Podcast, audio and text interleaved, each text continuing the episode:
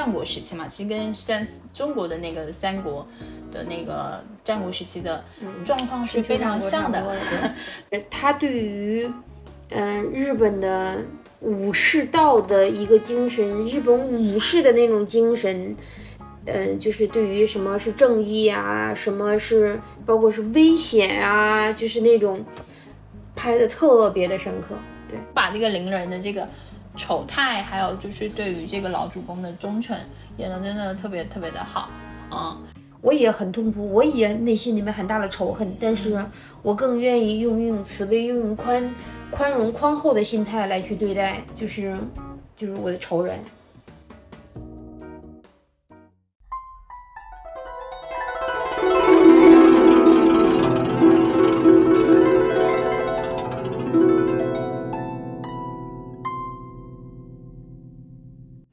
欢迎收听就要说，我是 Zoe，我是楼上楼下。我们今天来聊一下乱。其实我呃，其实有点随机性的挑了这部电影啊，意外的好看哎。就是它电影时长还挺长的，有两个小时四十分钟嘛。其实如果按电影院院线的电影来说，这已经挑战了就是呃正常的呃观众能够看电影的一个极限了。正常的是两个小时。我看黑泽明导演的电影都时长都还蛮长的。嗯，这个导演呃比较会说故事，嗯，而且他要表达的东西比较多，需要这么大的时长，这么长的时长去去去表现。呃，因为我其实呃看这个故事的时候，一开始就是被它的这个画面吸引了，因为它的配色还有它这个构图非常的漂亮，因为它一开始那个。呃，整个整个场景是说那个秀虎，就是呃日本呃战国时期的一个，呃应该算是不是战国时期吧？那应该是幕府时期的吧？不是，它那个时代就是统称在日本的战国时期里面，是吗？对他那个，对他整个大背景就是日国日本的一个战国时期，然后讲一个秀虎的这样，就有点像小诸侯国的一个一个那个主公。然后他带着他三个儿子，还有他两个联联盟的城主，嗯，一起在那个在狩猎，就是打那个野猪嘛。然后他那个那场打猎就是，嗯，他的儿子呀，还有诸侯啊，然后大家的这个骑着马在山间奔跑，他就骑骑马的那个那个那个画面，还有就是等待的那个画面，就是整个画面的构图非常好看，就是你马上就会进入那个那个时代那个感觉。那我们聊到这个。嗯，战国时期，日本战国时期，其实我是看完电影的时候去查了一下日本战国时期，一四六零年，也有说是一四六七年到呃一六零零年，差不多就是明代明成化那个时间。嗯，但是那个那个那个阶段的话，日本竟然有就是火枪嘛，就是有有有这个枪，因为那电影里面有出现这个的时候，我还觉得还蛮意外的，因为我们差不多是在。呃，清朝后期才才有运动到洋运动的时候。对，我有问问到你哦，我说日本怎么会那么早？因为日本是最早开放的嘛，就是荷兰进去，然后给他们的呃战船啊、武器啊，就是它已经是很西化了。为什么它？你看日本，它是个亚洲的国家，其实，但是它属于西方国家，它不属于亚洲国家。嗯，它是很早就呃漂洋过海去跟别的国家。西方的欧洲国家交流了。对，你看那个日本史，我我有一，但是我因为看的特别早了，差不多十年了吧。我当时想要去日本了，所以买了一本日日本史了，了解就日本的历史了。就是当时的时候，他们日本因为幕府时期嘛，也是分呃三个派系嘛，嗯，然后就是属于嗯当时他们呃日本的叫。不是首相，那个叫什么？那个皇宫里面的叫什么来着？现在还有的天皇，嗯，对，就属于其实是一种傀儡了嘛，嗯，就跟我我们国家当时好像那个挟天子以令诸侯一样的嘛，就是曹操做那个汉呃那个汉献帝的那个时候是一样的，嗯，所以呢，那个那个当时他们其中有一派，然后到现在还被誉为是民他们日本的民族英雄，叫植田什么来着？年纪大了，然后到嘴边就是就会忘记了这个名字，就是他的手下就是幕府嘛，然后他的一个手下就是就是带的人去到国外去，就是嗯，就是呃去去去寻求，就是嗯，就跟之前的叫什么不叫马可波罗，那叫什么来着？你是说环环球就是呃，到中国来的，到就是就已经是就像呃最早的时候，嗯、嗯、就是做轮渡环球世界那个人吗？对，我也忘了。好，我们经常是以望为主的，就是意大概的意思就是说嘛，因为他们日本也开始出去嘛，去去到去到呃，就是觉得除了他们日本岛国以外，因为它日本太小了嘛，是一个岛国，而且资源很匮乏嘛，嗯所以他们就就带了一呃一个团队，然后出去去到西方啊，就是那样子的去看，去去去去就寻求一些看看有什么可以学习的呀，可以干嘛的，就是。就是是一个社会的一个变革里面，总有一些人像明灯一样的，他他他真的是，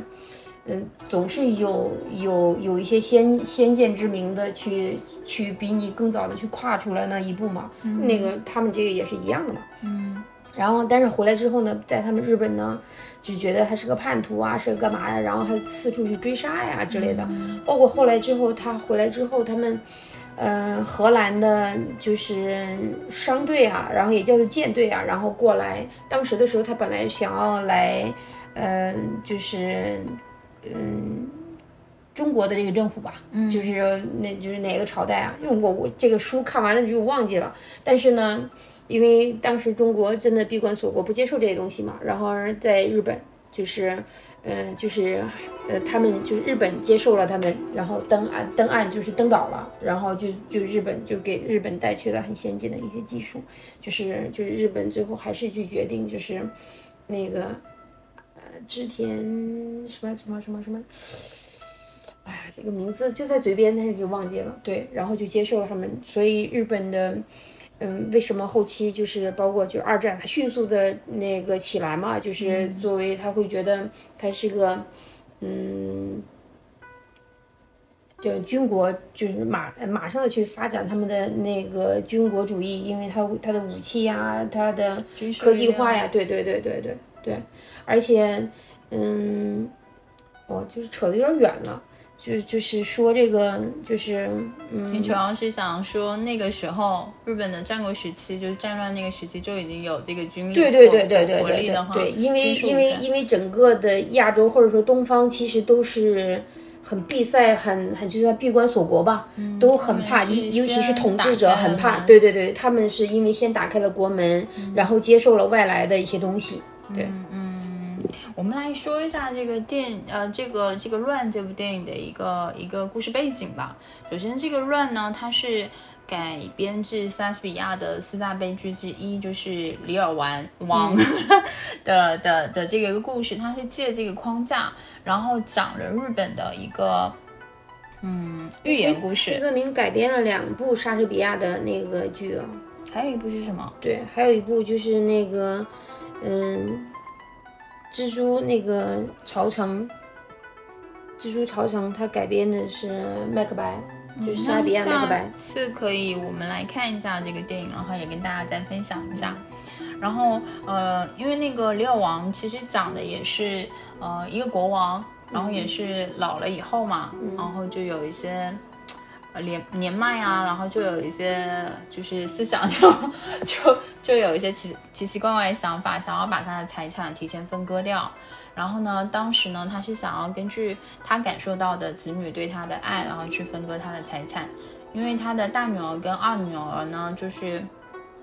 就是对他特别的谄媚嘛，然后就是说的好话特别多。然后他的三女儿呢，是一个呃直来直去的一个人，就不太愿意说好话。所以当时他们开这个家庭会议，他还有一个儿子吧，第二个儿子次子，就四个人。然后当时他说要要分的时候呢，嗯、他三女儿特别不高兴，但他大大女儿和二女儿呢就表示了欣然接受这个事情。所以他呃，因为三女儿不高兴，他就把这个三女儿给呃远嫁到法国去，作为法国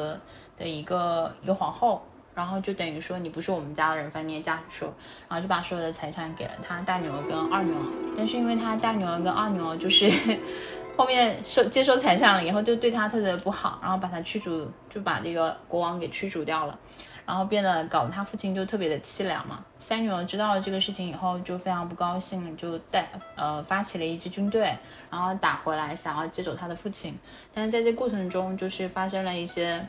呃战争，然后后面他女儿就死掉了嘛。就是它整个故事的梗概是这样子，其实跟《乱》这个故事是非常像的。因为《乱》这个故事在黑泽明改编了以后呢，嗯，他是在。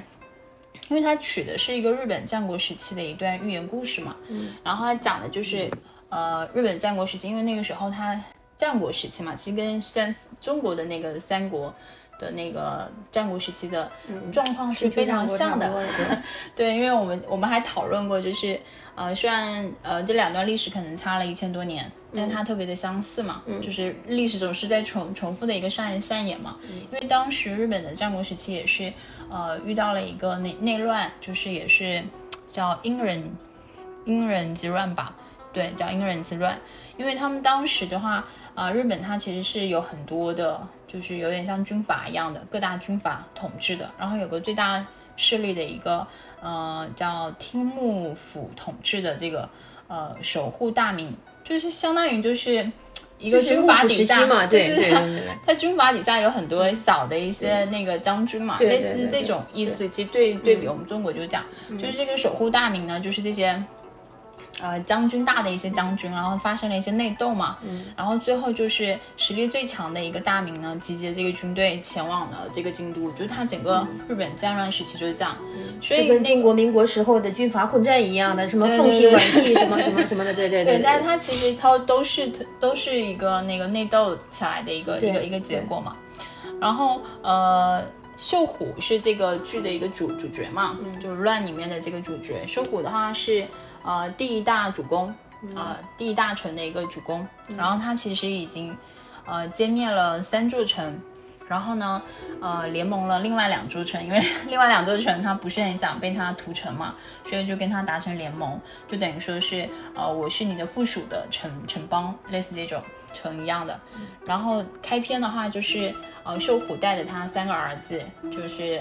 叫大郎、次郎跟三郎嘛，嗯，然后还有两个，呃，城城主就是那个藤卷跟林部，他们在一起狩猎，嗯，然后藤卷跟林部呢都很希望把自己的这个女儿嫁给这个他们的三儿子，因为他们大儿子、二儿子都已经，呃，娶妻了，都已经娶妻了，所以就只有三郎。还没有娶妻，他们都希望通过联姻这种方式，呃，达成这个呃城之间的一个政治同盟。对对对，政治同盟，就是开篇其实在讲这个事情。嗯，然后呢，嗯，这个秀虎呢，就是因为年迈了嘛，七十岁，嗯，然后他狩猎完了以后呢，跟大家聊天喝酒的过程中，突然间就睡着了。他们在就是席地而坐。其实日本那个时候就是。呃，我觉得它这个整个不会像，比如说像我们民民国的时候，就是朱元璋，他至少有个皇宫，有个宫殿，是不是？但是我觉得，然后比如说皇家牧场，都还是很很奢华、很很有气派的。嗯。但他们这种就是，呃，城主嘛，主公嘛，就是带着几个，就是也。儿子就狩猎，就席地而坐，就是在自己的疆土，在自己的呃疆域里面去去那个什么一样的。那你你看过去，呃，皇宫那个像清朝的，他们去围猎不是也这样子吗？但他们都会有一个什么别院呐，很大的一个帐篷啊。那你说的是避暑的那种，然后实际上实际上是在他们那个皇家的用别院，但是日本毕竟是它是很小的嘛。而且它跟中国的中国的是你看到的，就是一统的那个天下的，是不一样的。是，反正就我我当时还觉得，就是我我我当时看的时候，以为就是一国之主，就觉得这个 这个气场稍微弱了一些。他只能算是城邦之主。对对，因为我后面查了一下这个战乱时期他这个背景讲的情况，那就是反正就是狩猎是大家聊天聊到一半睡着了，然后他的三儿子呢就觉得，哎他。就是他其他的那个两个儿子都觉得父亲一定是老了，而且非常没有礼貌，要么就是故意的，就是说着说着就睡着了。可可可能是聊到一些他不想聊的话题。对啊，父亲太累了。对，然后就他三儿子呢，就是去砍了两个比较高大的树枝，然后插在他父亲的旁边，就给他遮阴嘛，就怕他父亲那样睡很不舒服、很热。嗯，然后其实就这个举动就已经给这个剧情铺了一个很大的一个铺垫。嗯然后，然后那个父亲做了一个噩梦起来，可能就梦到自己呃病生病啊，或者是被人追杀啊，然后就就是惶惶的、惶惶不安的这样的一个状态。然后呢，他就做了一个决定，他想要退休了，然后把他现在呃就是戎马一生 博得的天下，然后就是呃交给他的嫡子，就是大郎，就去继承。然后把他的三座城，呃，一城、二城、三城，分别分给他的大儿子、二儿子和三儿子。那他的大儿子跟二儿子呢，就欣然的接受这件事情，并且，呃，就是就是说好话，就是就觉得父亲很英明嘛，大概就是这个意思。但是那个三儿子就觉得这样不对，就是你作为那个，就是你你龙马一生，现在才刚刚平静下来，然后时局都不稳，你这样会有。呃，一些不好的一些结果，他就是三儿子就表达了一下，很直接的表达了一下反反对嘛，然后他就非常不高兴这个事情。他本来想说他这样安排了以后，希望他三兄弟齐心协力，然后一起去治好他现在的天下和这样的一个局面，但是发现他们不不不齐心嘛。他三儿子是为他父亲着想，但是呢，他的呃大儿子跟二儿子呢是自私的，是为自己的着想的。他大他三儿子会觉得，其实老了才更需要，就像我们现在也是一样，我们会觉得，如果说你老了，比如你很有钱，你有很多的子女哈，你千万不要早早的把你的钱分掉。嗯你就是我们会很多的时候会觉得，嗯，呃睿智的老人一定要把钱握在手里面，然后到最后你要去看，因为你有钱了，你的子女才会孝顺。他本来是很孝顺，可你放完之后，没准他就不孝顺了。你看这些所有的财团，就是很明显的，我其实当时也觉得这个呃，就是这个主公啊，老主公修虎这个角色，就是有点就是浅显了做这个决定。就是我看过最最简单而直接的人性。最简单而直接的要要要就是传承的这种方式有点草率，就是一时兴起决定要。嗯我我们之前看一个剧说，嗯，父不知子，子不知父。嗯，这这话一点都没有错。嗯反正就是呃那天因为他三儿子反对，然后他就把这个三儿子给放逐了。同时被放逐的就是还有帮三儿子说话，还有呃就直言进谏他的一个那个呃叫那叫侍从吗？还是叫、嗯，不是他手下，反正就是平他的就叫平山的一个、一个一个也应该是比较重要的一个一个对他的一个对对辅臣吧。对，这么说吧。然后呢，他就把平山跟这个呃三郎都放逐了。然后那个三郎还在那跟平山说：“他说你太愚蠢了，你怎么可以跟我一起被放逐呢？你应该誓死守在这个这个那个主公的身边，老主公的身边。”然后那个平山想想也是哈，然后他就回到了那个，就是后面就又回到了主公的身边嘛，也是这是后面才发生的事情。然后那个在场的就是另外两个呃城的这个呃主公嘛，一个是就联盟的这个想要把女儿嫁给三郎的这个两、两两个城的那个主公嘛，一个是藤卷，一个是林部。嗯，林部是当场就放弃了嘛，但是藤卷觉得三郎特别有。就人品特别贵重嘛，嗯，然后觉得是可以托付托付的人嘛，所以就骑着马追过来，说要把自己的那个女儿嫁给他，要要要选他作为很明白、很通透的人。对，要选他作为自己的女婿。所以呢，三郎就被放逐了以后呢，就就去了这个藤卷的这个这个城生活。在这个故事的最开始的时候，那那个秀虎觉得我退休了，我要开始过上幸福的生活了。他说我就。保保留这个我原来老老主公的这个遗仗，就是、就是嗯就是嗯以前的一个，就是名头了，对对就是对对只是保留这个名头。但我把我的所有的实权都交出去，对对对对，然后，所以第一天的话，就是呃呃，大郎跟他的呃太太，你不能叫太太，他们叫什么？呃，丰夫人就是他的老婆，就是他老婆是丰夫人，然后要进驻第一城了嘛，就是呃他的那个呃他要搬出去嘛，然后他儿子要搬进来嘛，然后那个两两个队伍就遇到了一些冲冲突嘛，嗯风夫人就非常生气，她说我是这个城的主人，为什么我要给他让路？是他要给我让路。然后这个事情呢，就老主公嗯对，他是主公夫人嘛，因为你已经把这个主公的位置让给了，让给的就是太郎了。那我今天作为太郎的夫人，就是在这里，就是其他的人都不可以挡我的路。对对对，所以风夫人完全没有想要就是尊敬这个老主公的意思，反正非常强势，就是他们必须要给我让路，我现在是这个城的那个主人，所以这个事情呢，社府就有点不高兴了。那我们这边交代一下风夫人好了，因为风夫人呢是这个我很多次都说过，对不对？我说那个儿媳妇不孝顺，因一定是因为儿子儿子的问题。丰夫呢，丰夫人呢，其实是这个第一城的呃原城主的公主，就是因为秀府他统占领了这个第一城，其实是屠城的，就把他的父亲就是给灭掉了。对对对对，然后他的那个第一城原来的那个城主就是他的他的他的哥，就是这丰夫人的弟弟嘛，然后也自杀了，然后他的那个。妈妈也自杀了，然后那个原来老城主也就是灭掉了嘛，整座城都被烧掉那样。所以风夫人对对这个老老城主就是秀虎是非常非常的恨的，只是说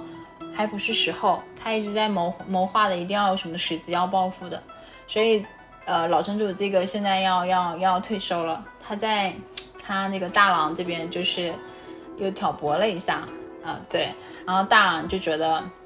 大郎是一个特别没有主见的人。我现在发现，就是很多这种帝王的儿子呀，就是呃嫡子，一般都不是很有主见，这个比较这个没有父自母啊，国之产其实太有能力了，你知道吗？嗯，他有能力的同时呢，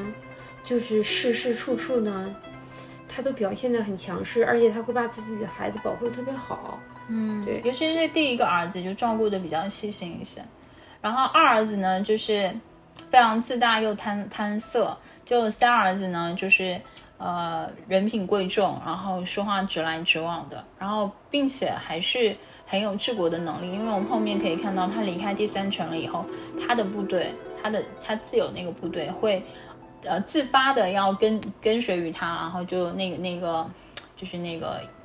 呃，那个部队的将领就带着部队去找他的部下，对他的部下就对，他的部下会主动的去跟随他，找他，就证明这个老三就是还是很有能才能的，人品啊、才能各方面都还可以。就是那老大、老二其实就不怎么样嘛。总而言之，老大，嗯，我想讲一下这个，我们先把这人物关系交交代清楚嘛。就是这个秀虎呢，呃，老主公身边呢，大概是有呃有两个，你是叫亲事吗？就是有点像是重臣这种。对他的老臣，但是那个老臣已经被他的那个儿子，就是呃，已经给收买了。就是他身边有两个老臣，他其实不是跟随，就不是忠诚于秀虎，而是忠诚于秀虎的权利，因为他现在把权力移交出去对对了以后，对对，然后他的权利给了谁，他就会忠诚于那个那个人。对他有两个身。边有左左右的两个两两个帮手呢，反正是这样。然后他还有三十个亲事嘛，就是等于说是可能他呃征战那么多年，然后这三十个人就一直跟在他身边，然后打下现在的整个整个天下。然后他还养了一个伶伶人，伶人叫狂阿弥。重点说一下这个狂阿弥好了，就是日本的伶伶人其实是呃日本一个非常传统的一种表演的一种就是形式，就是呃他们那种搭搭搭那种的，然后是男，就是他们没有什么性别之分，就看起来很像男的也很像女的。然后这个演员其实也是也是呃日本第四代的一个一个这种表演的传承人。然后他就是这个演员，就是因为他经常以女女相去上日本的一些节目，所以当时黑泽明就选了他演这个角色。事实证明，他真的很适合这个演角色。他把这个伶人的这个丑态，还有就是对于这个老主公的忠诚，演的真的特别特别的好，嗯。然后他他总是这个角色很很神奇哦，他就有点像那个我们老说的那种嘴替嘛。就其实我们看很多剧里面都会有个角色，就有点像我们观众的嘴替嘛。嗯，然后他会你道破那个什么什么对对对，他在关键的，时候啊，然后他就是主公会让他助兴啊，出来那个讨表演一下，他就会把这个这个事情的整个情况啊，就是好像是呃旁观者一样，或者是抽离这个整个整个状况呀，就把它唱出来，又很有很有意思这种。所以他有几场这个，每次到关键的时候他就会跳一下，然后他第二次跳的时候就是那个呃，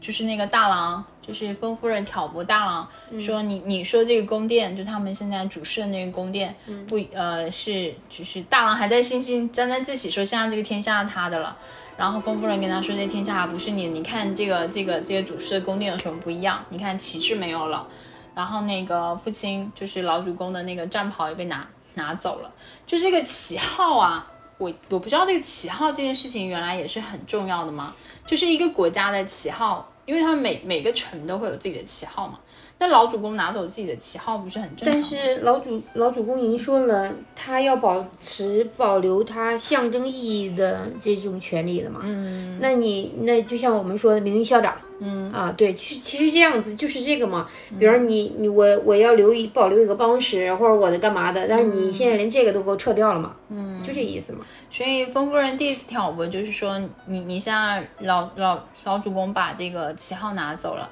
你你一个掌有实权的人，连这个，呃，这个这个这个城的这个旗号都没有了，你有什么实权？就就挑拨了第一件事情。所以呢，这个大郎的这个身边的这些呃谋士啊，还有大臣们，就就去跟这个老主公的这些啊亲仇们就发生了冲突，要去抢这个旗号嘛，这是第一个冲突。然后那个连人就是狂阿弥就在旁边唱这个东西嘛，就是。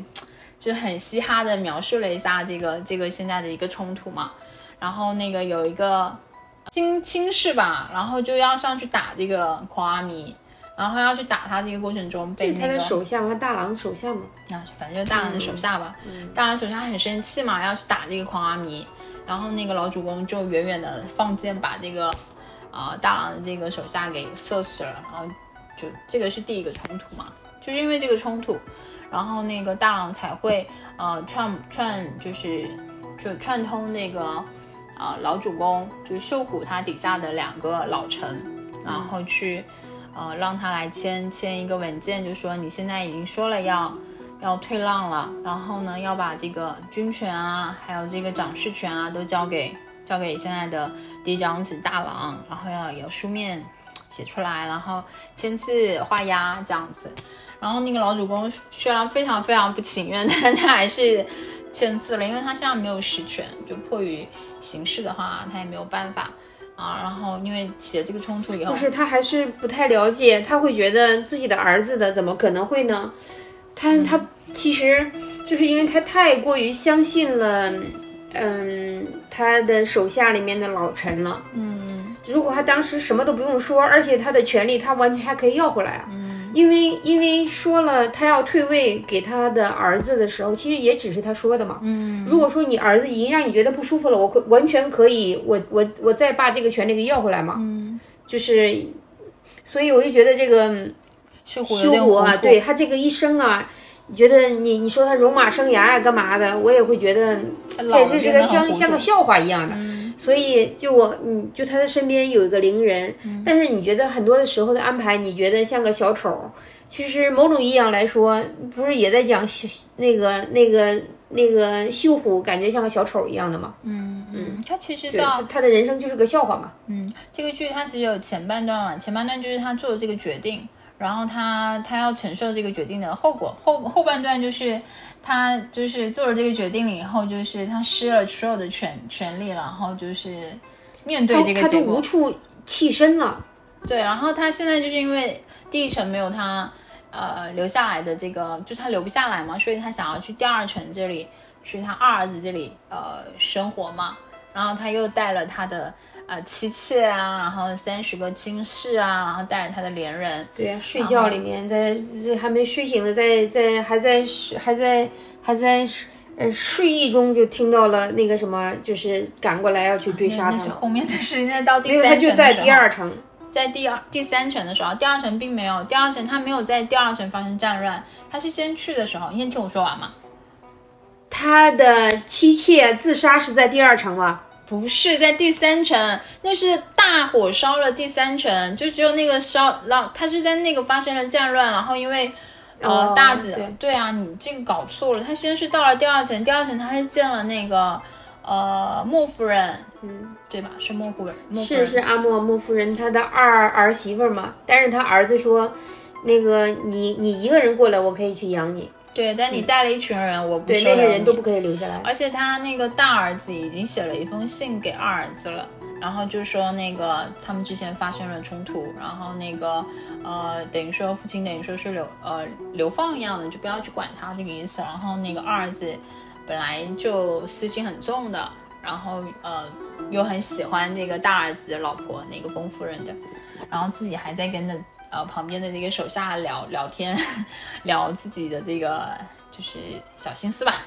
嗯所以就是他他父亲来了，他他不允许那个城门打开，让他的这个呃妾室啊，还有三十个青虫进来嘛，只允许那个连人跟跟他两个人在这个城内。所以那个秀府秀秀府就特别特别生气，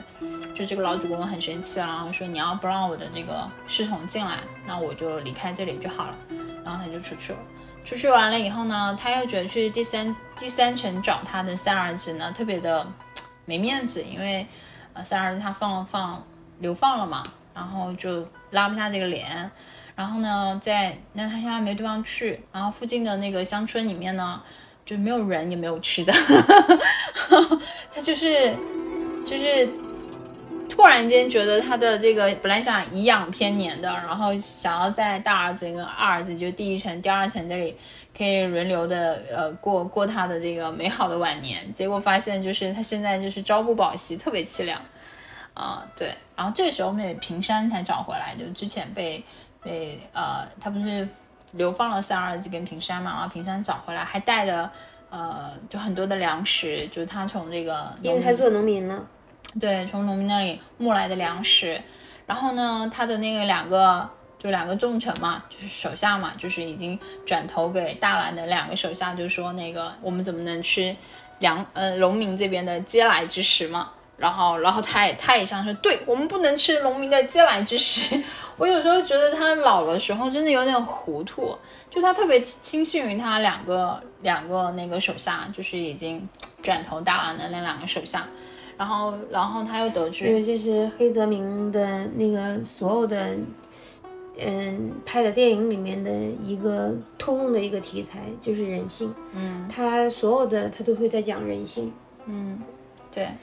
然后呢，就是他两个手下跟他说，现在第三城呢，就是没有商郎，也没有三郎的部署，就是他的部队就是也离去了，所以现在是大郎的一个那个部署在那个城内，然后这个没有什么，我们现在三十个水虫水比分分钟就把它解决掉了，然后他们现在可以去第三城，所以他呢就就去了第三城，然后在第三城进去了以后，确实是个空城嘛，然后进去了以后他去休息，带着他的妻妾在休息，然后休息起来了以后就发生了那个暴乱，他的大儿子和二儿子带着部队来攻打他，而且这个第三城就是一个陷阱，然后你呃就是呃内有叛徒啊，就是内外夹击啊，然后就是他完全不知道应该怎么办，他就坐在那里，就是他底下的那个亲事呢，因为他只能听他的三儿子从一开始的声音说过了，说他父亲只听好听的，嗯。那个什么，他就说他说你把这些，呃说的孝顺的话当做是拍马屁，他还骂他三儿子嘛，因为因为他三儿子就说他了嘛，他说你老是喜欢这个听这个好听的和干嘛的，嗯他说他说他们说的这个就是是拍马屁嘛，然后他还很生气嘛，他说那叫孝顺，什么叫拍马屁呀、就是这样子，所以他对他的手下的这些人为什么那么相信呢？因为手下的人也是挑特别好听的话，他喜欢的话来去说，所以在他看来那也是忠心。嗯，对。总而言之呢，就是不识人嘛，而且他也不知道这个形势转变了，他已经没有权利了，然后这些人就不会再畏惧他了，对，也不会再真的对他好了。所以那天就是，呃，因为战况特别激烈嘛，他三十个那个呃青虫基本上都战战死嘛，就是战到最后一刻，每个人身上都是千疮百孔的啊，就是没有一个完整的。他就看着这些，然后那个他的妻妾看着这个。嗯，没有逆逆转的余地嘛，就就相互就是捅嘛，就就是那个相互捅，然后他就是全女巨人基本上全部都自杀完了，然后他就在大火中，就是他也想剖腹自杀，然后结果发现他的那把剑找不到，找不到剑自杀，啊，这个其实是一个还蛮关键的一个转折，因为第三城是他发家的地方，然后现在也是他灭亡的这个地方。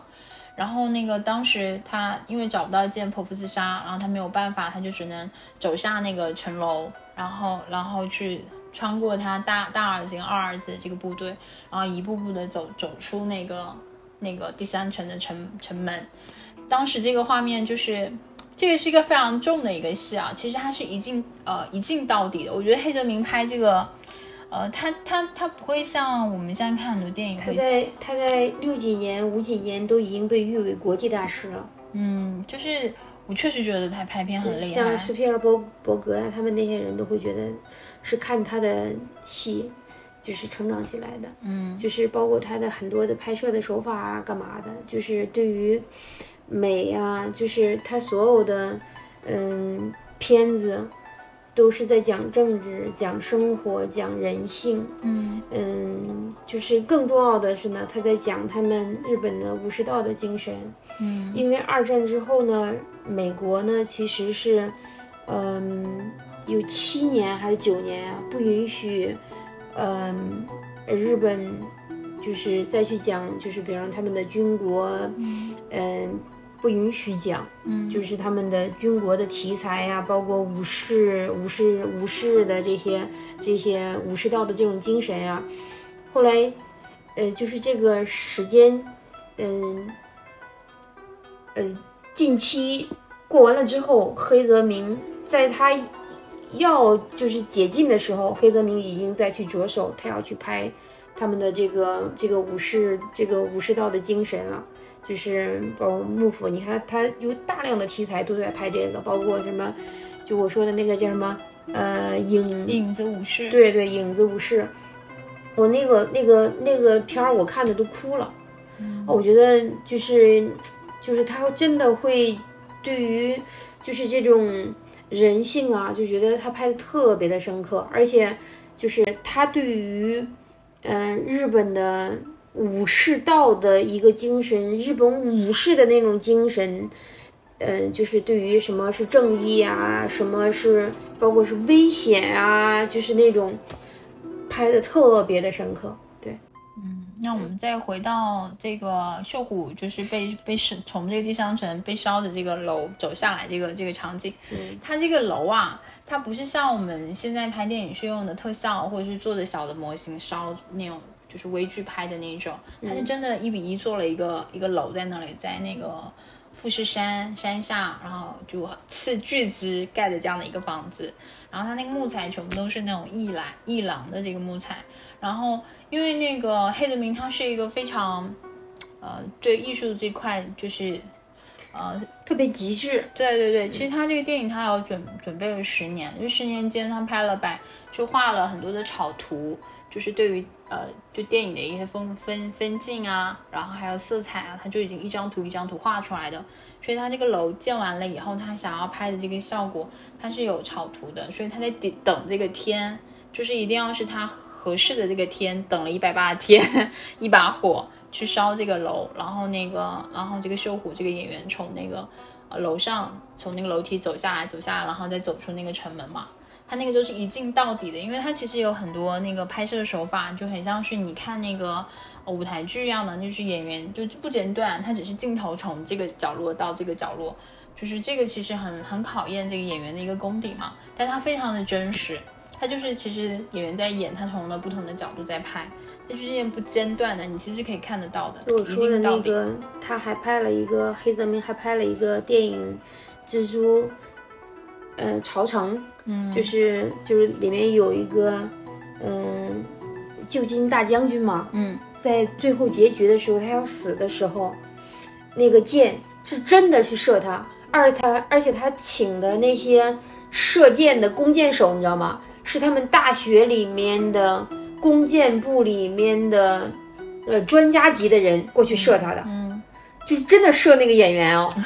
那他不会真的受伤。所以他请的是专家，因为他知道分寸，知道要准确的知道射在哪里，就算是出事儿了，他也会知道，然后应该那个事情不会干嘛。所以他请的那些全部都是大学里面专门是就是那个弓箭部的那个那个专家呀，专家级的人去射他的，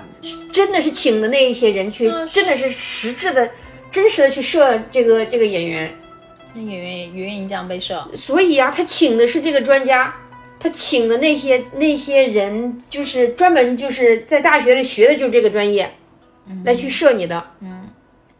你你想想，稍微偏一点儿，那演员不是不死就伤了吗？但是他就这样子，然后包括射到哪里射到哪里，他就是为了让你觉得真实感，还是让你跟这个演员一样的，就是你观众看完了之后，让你会觉得特别危险，而且这个危险特别的真实。就是真的射的，不是就你说的那个那个楼，就是哎，就是我们现在用道具干嘛？还不是的，他就是包包括现在你你按按照我们说，哇，这杀人是真杀一人啊！他那个弓箭手，然后放箭也是在楼上面，然后那么多的人去围剿他嘛，就是他一个将军嘛，到最后的，因为他篡权嘛，他篡权的时候，就是就是就是那些人去去去围着去杀他嘛，就是射的箭嘛，那个箭真的。是必须是找的是专业级的专家级的人去射他的，好可怕吧？对，我觉得很可怕。演员很很很考验演员的心理，所以你就觉得，你就觉得啊，这个这个黑泽明他难怪他会得癫痫，在在在片场他会去，呃，那个包括他后来去抑郁啊，他多次自杀呀，干嘛的？我觉得太苛刻。对，我觉得这跟就像我说的，就是他一直在宣导的，就是他们其实日本的武士道的精神，就是一种，嗯，特别极致的。嗯。然后，嗯，你看他他拍的所有的片子，他想要的就是那种效果，就是为了一等个天，等个干嘛的，包括他自己，其实骨子里面也是这样子。嗯，他当时因为他太认可他们日本的这种精神，包括我们我们现在老是说日本的一种匠人的精神，其实也就是这样，特别极致做什么事情。因为他这个电影，他其实是拍了两年，然后总共花了二十四亿的日元。他中间就是为了建这个要烧的这个房子，在在那个富士山下，然后呃就是费了挺多钱的，有一段时间就资金断裂嘛，然后不知道怎么继续下去。然后当时是美国导演斯皮尔伯格，还有另外一个导演，就是帮他筹的这个钱，所以他这个他这个呃电影才能拍完。对他当时真的是这样，就是反正拍了蛮久。他还有一个细节就是他当时已经七十五岁了，嗯，七十五岁就是呃当时他好像眼睛就是就基本上失明的，然后去拍的这篇，所以他现在非常就是就，但是他即便是这样，他就是他那个电影的色彩啊。就是还是让你过那个美感真的好棒，美感啊，然后还有色彩还是很浓烈的，就是非常有就是就是很有表现力、艺术表现力的一部一部电影。然后我刚刚说的就是因为秀虎他受到了一个非常大的一个冲击嘛，因为他当时就是图第一层、图第二层，包括他的这个丰夫人跟这个莫夫人就分别嫁给了他这个。两个儿子的这个这个夫人，曾经都是这个第一层跟第二层的这个公主嘛，就是他们的家人全部都被屠完了。然后呢，他其实对对这个两个夫人是有愧疚感的，他自己，但是他当年就是那么心狠手辣，他为了得到这个权利，得到这个城，他就真的杀的光光的。然后他现在也也自己也面临这样的一个一个一个困境，就是在他发家第三城，然后他两个儿子要来要来杀他。然后那个他的他家儿媳妇已经说了，我就要一文字家家全部灭亡是后面才最后就他死之前才说这个事情，就反正他也看到他自己的呃呃儿子，反正就是来要来杀他，然后他的妻妾全部都死掉了，他的亲宠也全部都死掉了，然后他当时就是没有办法自杀，他就疯了，他我也不知道他装的疯还是真的疯，就是。整个人啊，就是后来看到他儿子，他三儿子三郎的时候，后来你看他又好了嘛？嗯，对，给他道歉。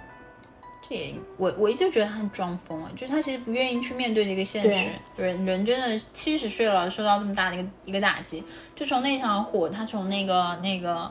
那个城最顶端一步步走下来，他其实就是权力就是一一步步那样叠下来，然后整个人就是一直都是惨白惨白，特别恐，怖。那个火烧了，其实等于说他内心彻底的崩塌了。啊、而且当时他穿的是一件白色白色的衣服，里面内底是红色的。他之前穿的衣服都是黄色的，黄色基本代表皇权嘛。嗯，然后他后面就穿的那套衣服就是那个白色的，就非常的惨淡，跟他脸色一样，脸色真的灰灰白白的，很恐怖，就是大白天看的那个脸都觉得很恐怖，然后头发乱七八糟的。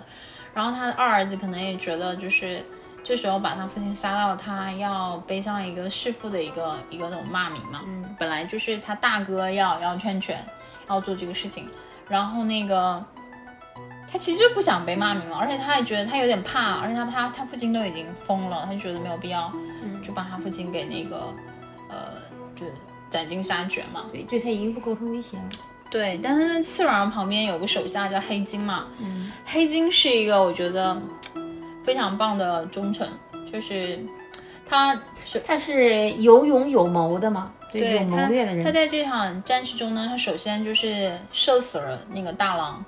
就觉得呃是很好，在趁乱之中嘛，然后反正死掉了，也没有人会去追究这个事情。然后如果大郎死了，然后三郎已经被流流放，他没有没有权没有权利了，所以你就顺理而章，呃顺顺顺理成章的，你就是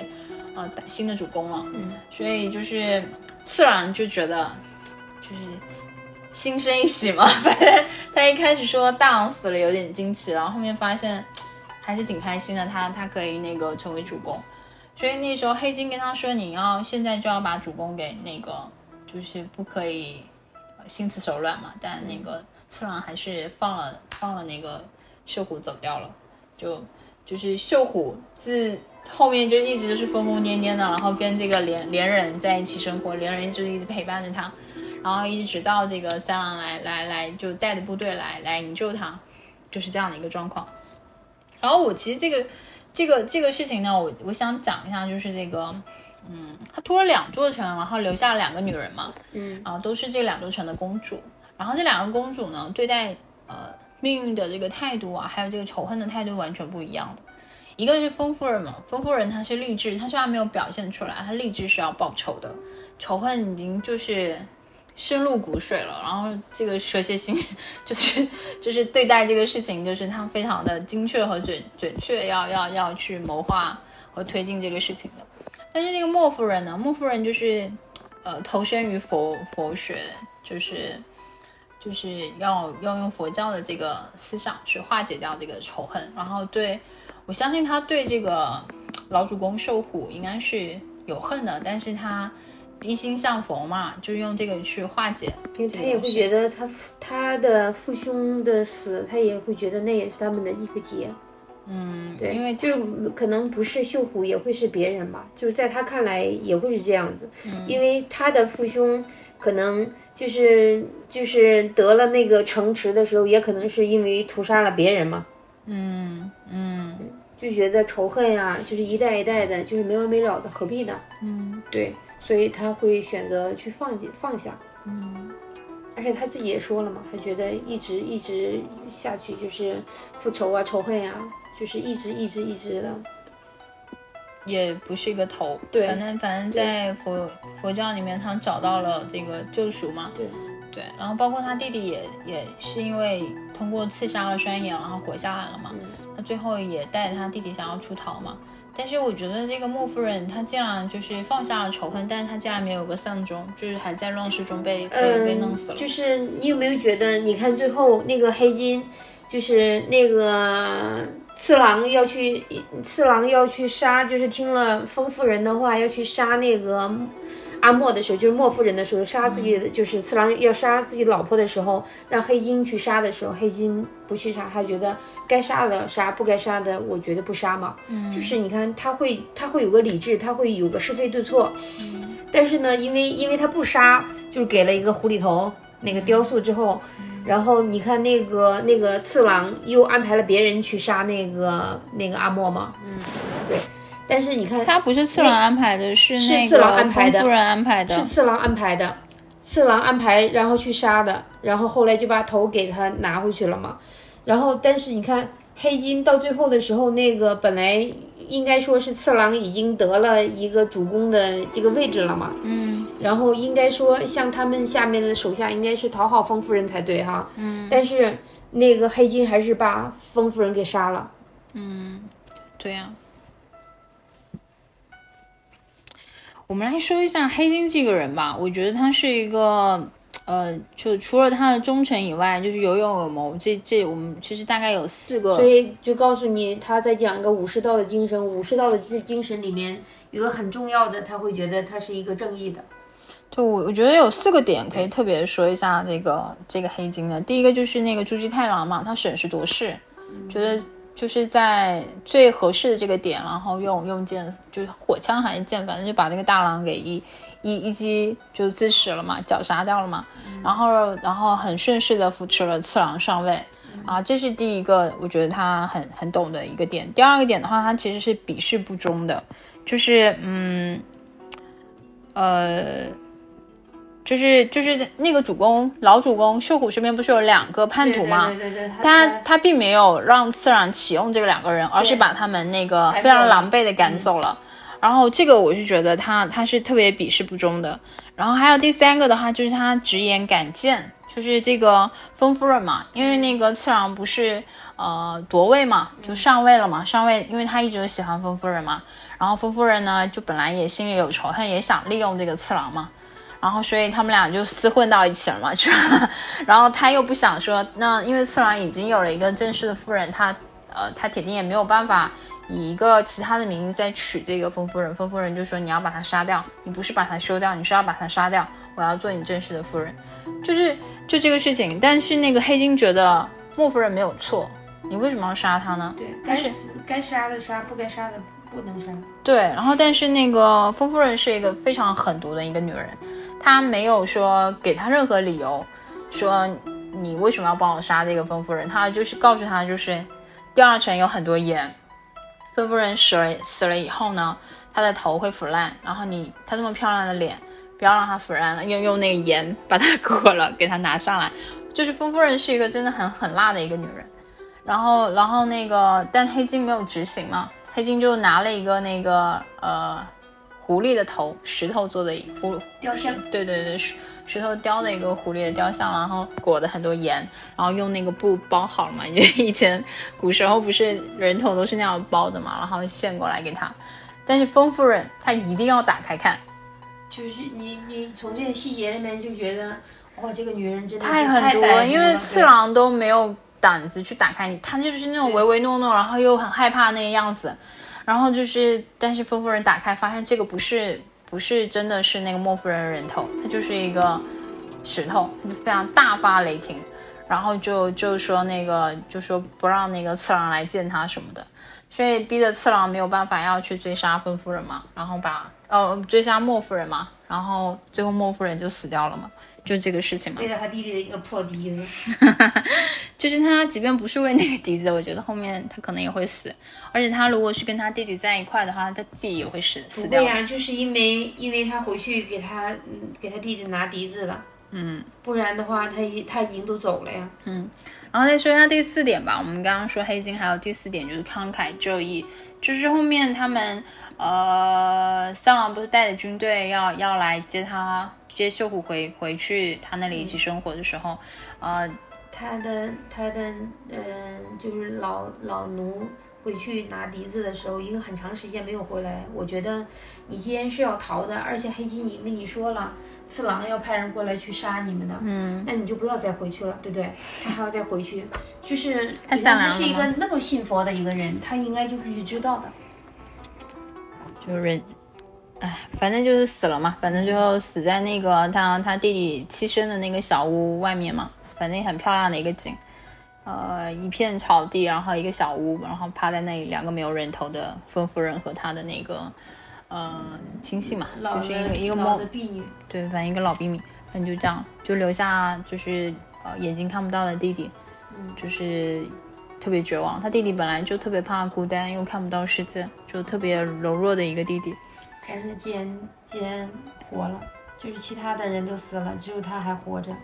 嗯，好，我还没有讲完黑金，一直不让我讲完黑金。第四点就是他三郎就是带着军队要回去接那个秀虎秀秀虎的时候，因为发生了冲突和战争嘛，然后那个当时呃丰夫人就是黑金其实有建议这个次郎说不要起冲突，你现在打不过他，然后呢，但是丰夫人告诉他你一定要去呃呃埋伏这个呃三郎，然后一定要趁势把三郎拿下，因为他觉得那个呃那个。打仗呢，打的就是这个势头，然后，然后你对，但是那个黑金跟这个呃次郎说的话，你你，因为他他还有那个呃藤卷藤卷跟林部两两两股那个军队嘛，再加上那个原来商狼带的军队，三股势力要要要去那个跟他对抗，他是搞不定的嘛，反正。他现在就是中了风夫人的毒，风夫人说什么他都要去做，所以他要去搞搞黑金。但是他打打败仗了嘛，打败仗了以后，那个黑金回来就是就一剑要杀死了这个风夫人嘛。就风夫人就说了嘛，因为那个呃一文字就是秀虎他们一家，就是屠了他们，他们灭灭了他们整个城嘛。所以他一定要报这个仇的，一定要看一一文字整个家族就灭亡嘛。所以他谋划这个东西嘛，黑金就很利落的把这个风夫人给一刀给头给割了嘛。然后他就对那个对这个次郎说，他说就是啊，请你们认命，我当奉陪。就是如果你死了，就是因为日本他们那个武士道就是战败要自杀嘛，就绝对不要落到那个敌人敌人的手里面。他说你只要自杀，我一定会奉陪你的。就他非常的忠诚，有勇有谋，然后又有道义，就是四大点。我觉得黑金是基本上是这个剧的希望，就是，呃，至少如果说是次郎如果去管理这个城，如果有在黑金在旁边的话，应该都大差不大，大差不差到哪里去。但是呢，因为这个次郎呢，就是因为沉迷于美色，然后就是。就丰夫人说什么就是什么，所以他们这个家族的灭亡也 也也真的是没有办法，没有办法拯救。对，然后嗯，我觉得这个狂阿弥这个是这个这个这个角色，嗯，呃，我觉得是你你要怎么形容这个角色？中国有句古话叫戏子无情，嗯，对。但他有情啊，非常重。对，我就想说这个的。嗯，对，就是就是中国人会觉得戏子无情，但是他这个伶人呢，其实也就是一个，呃，家养的一个，呃，小小戏子，因为他们日本的，对，因为人他们日本的剧呢叫能剧，嗯嗯，跟中国的那种。嗯，就是一群人唱唱在戏台上唱的不一样，他们就是一个人可以表演了所有所有东西的，就这样子的。嗯，所以他就说他从小就是伺候这个伶人叫什么夸密，他是很小的时候都已经去到了这个老主公家了，嗯，然后去照顾老主公，嗯，对，然后就是人他看到老主公就是那样子的时候，他也会觉得可怜。呃，一方面他很可怜，一方面他也会觉得他自己已经家破人亡了，还不如趁早走了，因为他已经彻底的没有了。对对对，家身边得不到什么。对对对，但是呢，后来他他看着他啊那么可怜，然后觉得算了，他毕竟陪在他旁边。对对对对对，还是要去照顾他。对，就是忠诚嘛，但是又有他自己，我觉得他是个非常真实的一个人啊，就人都会有这样的呃矛盾，还有就是徘徊的一些一些点。就是其实是一个对比，他只是一个下人，然后呢，就像一个，呃，小丑啊，然后干嘛的？但是你看，那个那个老主公为他呢，就是还是会去维护他，还有就是被奉为就是忠臣或者是座上宾的人，最后反而会出卖他，因为座上宾这些人看重的是你的权利啊和趋于你的威势啊，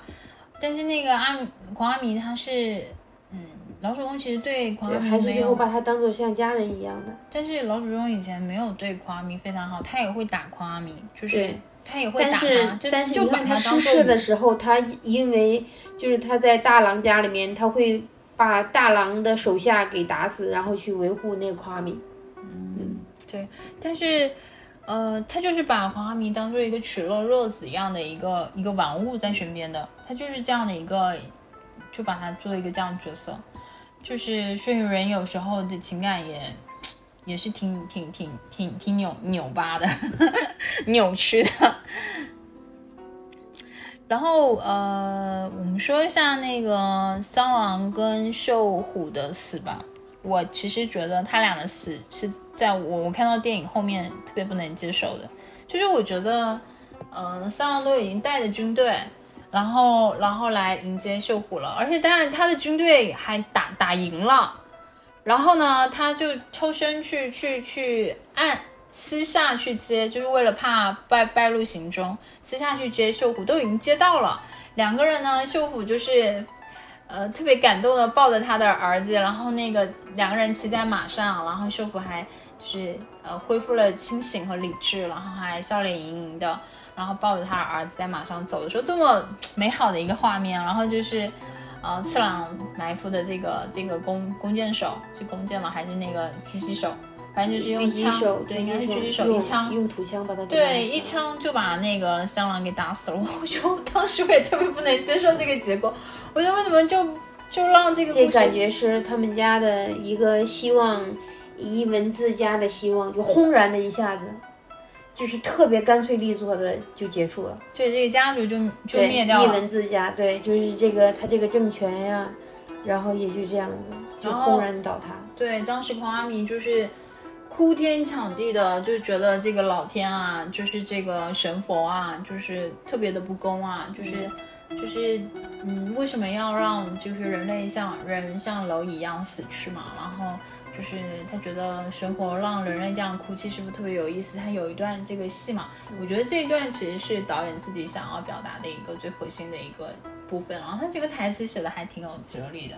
然后包括那个。平山当时也在旁边，平山就对狂阿明说：“你怎么可以这样？你不可以怪罪神神佛。”他说：“神佛其实也很痛苦，然后看着这个，嗯、残暴的人类互相残杀，然后但是，呃，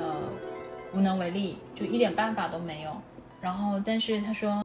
嗯、可是这就是人间啊，不求幸福而求悲哀，不求宁静而求痛苦。当时这这句话其实我不是很明白啊。”就是不求幸福而求悲哀，就是可能是因为在图谋一些权啊，还有一些势力啊，追逐一些欲望的东西，他可能本身觉得这就是幸福，但是换来的就是悲哀嘛。就其实这句话我我我没有太明白，就告诉你，人活着其实没有必要把很多东西看的，就是你的地位啊、财富啊看的很重要嘛。嗯，就是当你的争啊、呃掠夺呀、抢夺呀，就是。嗯，就是兄弟，呃，就是戏强，然后父子反目的时候，你想想，其实很可笑，就觉得没有必要的事情。对，就是，就是他会觉得，它就是一种很悲哀的，就是当你在享受这些东西的时候，你觉得，比如说财富，比如说你高高在上的一个职位，然后你也会觉得啊，就是你，就是你得到了，因为害了别人，然后你得到了这些东西，可是想一想，嗯。它就是一个轮回，它就是一个因果，它就是一个，嗯，最后一个点睛的，就是拿这个佛学来去讲，就是很多东西，就是当你不能理解的，就像你觉得三郎的死，然后你不能理解，然后就像阿莫的死，你不能够理解，但是你不能理解，然后它也是，它也是人生，它也是命运，对对，也也是也是一种现实，而且，嗯。你会觉得他们他们没有他们没有做做，就是他们没有做坏事，为什么就这样死的？觉得很悲惨，又觉得很莫名其妙呢？嗯，从一种角度来说，他们的死掉了也是一种解脱，还有就是有一些东西不再循环，不是也是一件好事吗？可是他们一文字家族灭完了以后，这个战争也不会停止，然后还是开始继续下一轮的这个呃战乱，它其实没有停止，因为第一城还是要发生掠夺，因为次郎逝世了以后，然后这边这边还有一个藤卷跟领部，所以就慢慢的统一了呀，就从三个部落是不是就变成了两个部落，甚至一个部落了呢？好吧，好吧，也也是。总而言之，就是合久必分，分久必合嘛。就反正就这个内乱就是这样，宗旨而已。反正这是一个悲剧吧，悲剧也就是他也是告诉你人性啊，谁让你不识人性呢？对，这悲剧最后就剩下告诉你，好的人跟坏的人最后都要死。人都是要死的。你看，所以他会告诉你，那个那个呃，疯夫人死了，就是阿峰死了，那个阿莫也要死。嗯，就是一个坏的女人跟一个好的善良的女人，就是我我要把这种，我也很痛苦，我也内心里面很大的仇恨，但是我更愿意用一种慈悲、用一种宽宽容、宽厚的心态来去对待，就是就是我的仇人，不是最后也是要死。就是不可一世的一个一个一个，就是一文字，呃，绣虎，嗯，他也要死。他十七岁就开始，就是因为他家里面很穷，他一他一点点出来，他十七岁他已经开始就是拉起来了一个部落，已经已经已经已经就是有有根基了。嗯，到了七十岁，你看他还是死，包括他的儿子，就是三。就是呃三郎，他就很强，可是他最后还是要去死。我觉得他有一种宿命的感觉。嗯嗯，他的拍摄手法每次就是属于天很大，然后人其实，在天地之间特别渺小。嗯嗯，他有很多画面都会这样，尤其是像那个秀府不是疯了以后，就是他自己一个人游荡了一段时间在那个草地上嘛，然后那天是拍摄，他是刮了个大风在那个草地。就是乱乱草丛中，然后秀虎在那里，绿绿的一片草地，灰灰的，然后那个秀虎一个人穿着白的衣服，然后踩抱着抱抱着他采的一些花在那手上，就是他其实有很多画面，就是人特别渺小在中间，他很喜欢突出这个，呃，整个自然的构图，然后人物在中间，包括他后面有一些战争的时候，然后也也是这样的一个画面。他就像你刚刚说的，他其实在说，呃，人在自然和在这个系统里面 是非常渺小的，嗯，不值得一提，而且你的力量也非常的呃弱，非常的弱。他是九八年九月六号去世的吧？好像黑泽明导演，要去查一下，我对，好像是。然后，所以这段时间，因为觉得，嗯。可以可以去看看他的一些作品，可以找来看一下他的作品。但是看完之后，如果你心情不好的时候，最好不要看，因为，嗯，就是，就我觉得人其实应该肤浅的去活着，就是 看看完了之后，他会迫使你，你要陷入去思考。嗯就是浑浑噩噩活也是一种方式，活的深刻和思考的深刻也是一种方式吧。就是就是你了解的越多，然后你可能并不是因为你想的越多呢，你你你很多事情你也很难去改变，然后你就变得，嗯，开始失眠，开始不开心。我觉得，嗯嗯，如果说你想让自己。嗯，深刻一点的时候，我觉得你可以去看他的片子。如果说你要是心情不是很好的时候，或者说你那段时间特别颓的时候，那就建议你先不要看的。其实我们看看电影呢，就是还是要以比较开放的心去看一些电影，就是我觉得大师就是大师，真的太棒了。就是不要以放在一些比如说。国界上的一些东西啊，就是不要上升到一些政治层面上的一些东西，我们就平等的去看待不同国界、不同区域的一个历史，还有就是，呃，这些大师、这些导演，就优秀的导演，呃，他们的一些思考和他们的一些通过艺术手法表现出来的一些作品，还是很值得去回味和欣赏的。嗯，对我们，呃，我一般会觉得，呃，那些很大的倒不会，我会觉得这种。人性啊，还有就是我每次看到就是特别棒的，就是拍的电影啊，就是它的，呃，美学的角度上来说，我想，哎呦，这这这摄影师好棒啊！这拍照应该这么去拍，我这么去去觉得。因为它这个电影的话，它其实用了三三个颜色嘛，呃，最主要的三个颜色嘛，就是呃，一个大郎的话是用了这个呃红色，然后次郎的话用的是，对。大郎用的是黄色，次郎用的是红色，然后三郎用的是蓝色。嗯，就是他用这个三个三大色块去去呃旗帜嘛，就是他每次战斗的时候，然后那个士兵就会拿着这个旗嘛，旗的主要的颜色。嗯，然后其实就是呃，也对应了他们人物的一些性格嘛。红色代表的血液嘛，然后黄色代表了土地，然后白色代表着蓝天，哎，蓝色代表着蓝天。嗯，包括后面那个呃，林部跟这个藤卷他们的两个部队出现的时候，他们也有他们旗帜的颜色，一个是黑色的，一个是白色的。对，它它也也都是有的，就它都是用一些大的色块，包括呃，这个剧里面全部的这个服装啊，几百套服装全部都是这个手工做的，包括他们那个呃群也有一千四百多名嘛，也就是有一千四百套的这个服装。然后马是有两百匹，这两百匹当当年那个黑泽明是从美国运过来的，钱都花在哪里了？钱都花到这一些地方去了，所以才会出经典啊，所以才会出这样的大师啊，才所以才会出就这么棒的艺术作品。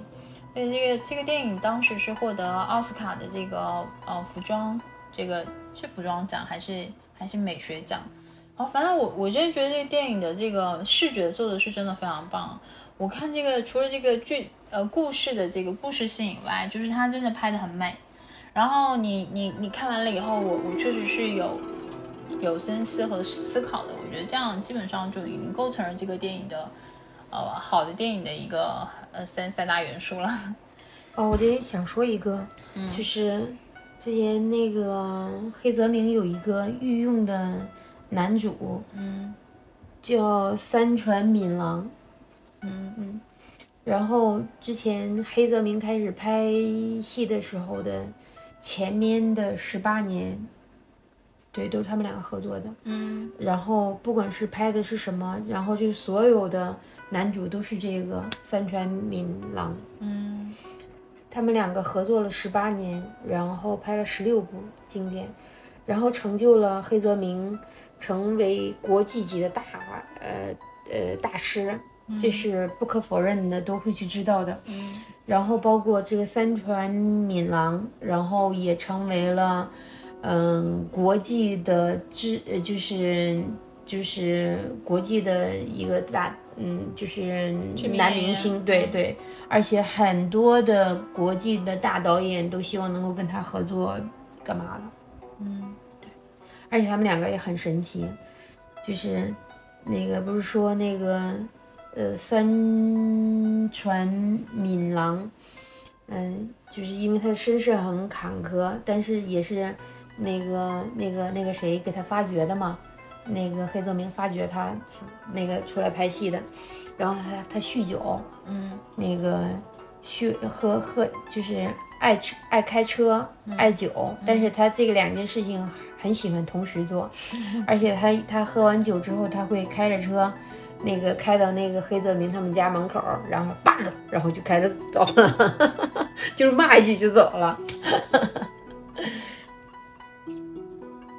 完了完了，就觉得很很很棒啊。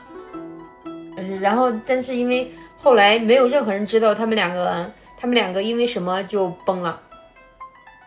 反正就没有再合作了嘛？对，一直到那个三川敏郎去世之前的时候吧，他都还是希望能够在最后跟那个黑泽明合作一一次，但是也没有实现了，因为两个人都已经去世了。黑泽明这一生还是蛮传奇的，他就是呃，有兴趣了解的话，我们也可以单独再开一期这个节目。但是他的传奇 还不足以那个三川敏郎。就是他们觉得觉得他们两个其实是彼此的成就的嘛。嗯，好了，我们真的要结束了。好的，下期节目再见，拜拜。